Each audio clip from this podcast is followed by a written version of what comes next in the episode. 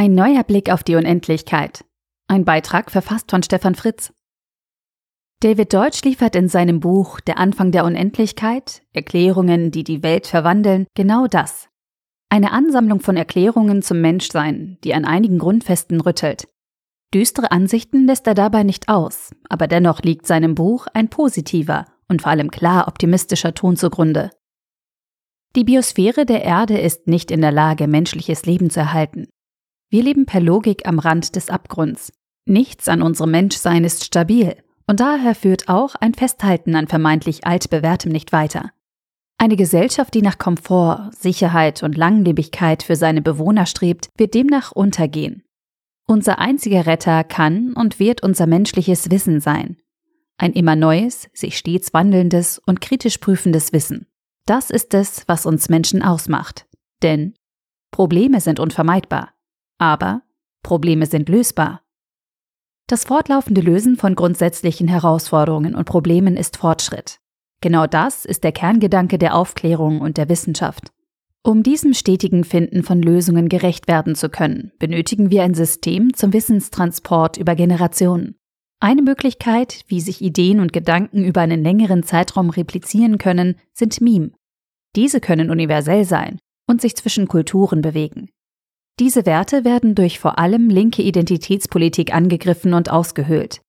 Denn bei der heute auch in Deutschland schon verbreiteten Identitätspolitik geht es um die Reduktion auf die Bedürfnisse einer spezifischen Gruppe von Menschen. Deren Bedürfnisse sollen durch die Politik mehr Anerkennung erhalten, um den Einfluss und die Position der entsprechenden Gruppe gesellschaftlich zu stärken und den Einfluss zu erhöhen. Deutsch nimmt in seine Ausführungen ebenfalls Gedanken zur Fehlerkorrektur und zu Wahlsystemen mit der klaren Begründung, warum Mehrheitswahlsysteme den repräsentativen Wahlsystemen überlegen sind, auf. Sie erfüllen die Forderung von Karl Popper besser, einen schlechten Herrscher ebenso wie schlechte Ideen effizienter zu entfernen. Denn es ist gerade die Stärke der Demokratie, zwischen den Wahlen Ideen zu entwickeln, zu diskutieren und die schlechten Ideen über einen Wahlvorgang auszusortieren. Die Demokratie ist also letztlich ein System der Fehlerkorrektur für Herrschaftssysteme. Minderheitenschutz und die Möglichkeit zur Überzeichnung in einer Welt der Cancel-Kultur und Wokeness helfen uns nicht weiter. Wir bringen die Menschheit also im Kleinen wie im Großen voran, wenn wir uns auf die Förderung und Etablierung von Systemen konzentrieren, die Vielfalt, neue Ideen und Pluralität ermöglichen. Daran anschließend ist ein Konzept notwendig, mithilfe dessen die wirklich schlechten Ideen aussortiert werden. Das bedeutet nicht zwangsläufig, dass die besten Ideen gewinnen müssen. Aber eine Kompromisslösung zugunsten der Fairness ist an dieser Stelle schlichtweg nicht zielführend. Wenn man wirklich Probleme lösen will, kann und darf der Fokus nicht auf einer möglichst breiten Rücksichtnahme liegen. Anstatt sich also daran abzuarbeiten, eine allen gerecht werdende Lösung zu finden, muss eine allen helfende Lösung entwickelt werden. Diese Logik gilt für die Politik genauso wie für eine erfolgreiche Unternehmensführung. Leicht schockiert lässt einen die vermeintlich logische Schlussfolgerung zum Vorsorgeprinzip zurück, welches seit Jahrzehnten in Deutschland und letztlich in der gesamten EU angewendet wird. Nach Deutschlogik führt das Vorsorgeprinzip zu blindem Pessimismus, da alles vermieden wird, von dem man nicht weiß, ob es sicher ist. Diesen Gedanken führt er sogar noch weiter, indem er skizziert, wie dieses Prinzip letztlich eine starre Gesellschaft formt. Solch eine starre Gesellschaft hält Individuen von dem Lösen der wichtigen Probleme ab. Diese Starrheit manifestiert sich in vielfältiger Form eine der vor allem in Deutschland wohl bekanntesten dafür sind Bürokratien.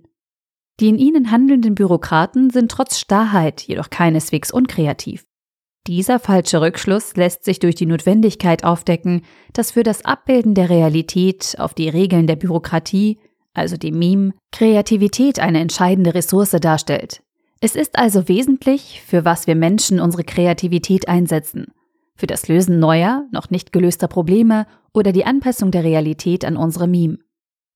Bürokraten wollen eine Gesellschaft, in der Veränderungen über eine so lange Zeitspanne erfolgen, dass ihre Mitglieder diese Veränderungen nicht bemerken können.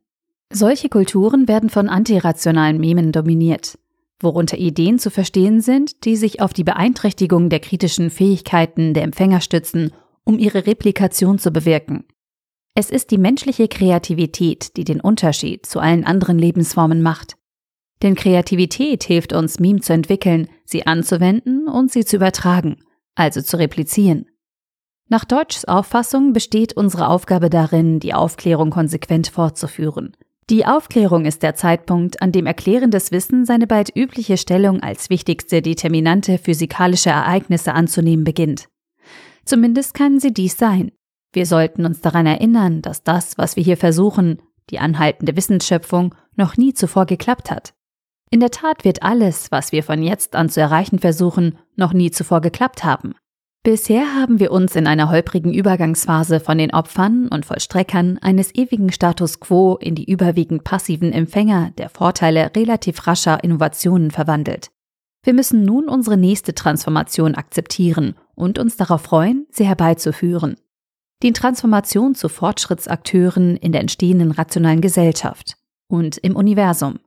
Dabei gilt es auf ein gutes Systemdesign zu achten, es gibt also keine Ressourcenverwaltungsstrategie, die Katastrophen verhindern kann, ebenso wenig wie es ein politisches System gibt, das nur gute Führung und gute Politik liefert, oder eine wissenschaftliche Methode, die nur wahre Theorien liefert.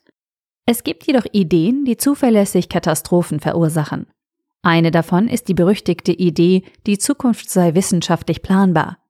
Die einzige rationale Politik besteht in allen drei Fällen darin, Institutionen, Pläne und Lebensweisen danach zu beurteilen, wie gut sie in der Lage sind, Fehler zu korrigieren. Schlechte Politik sowie schlechte Führungen zu entmachten, schlechte Erklärungen zu ersetzen und sich von Katastrophen zu erholen. David Deutschs Buch ist zweifelsohne eine Bereicherung für unsere täglichen Gedanken. Zugegebenermaßen gestaltet sich das Lesen an der einen oder anderen Stelle anstrengend, doch der absolute Optimismus und die schier ansteckende Lebensfreude lassen einen die Lektüre nicht aus der Hand legen. Der Artikel wurde gesprochen von Priya, Vorleserin bei Narando.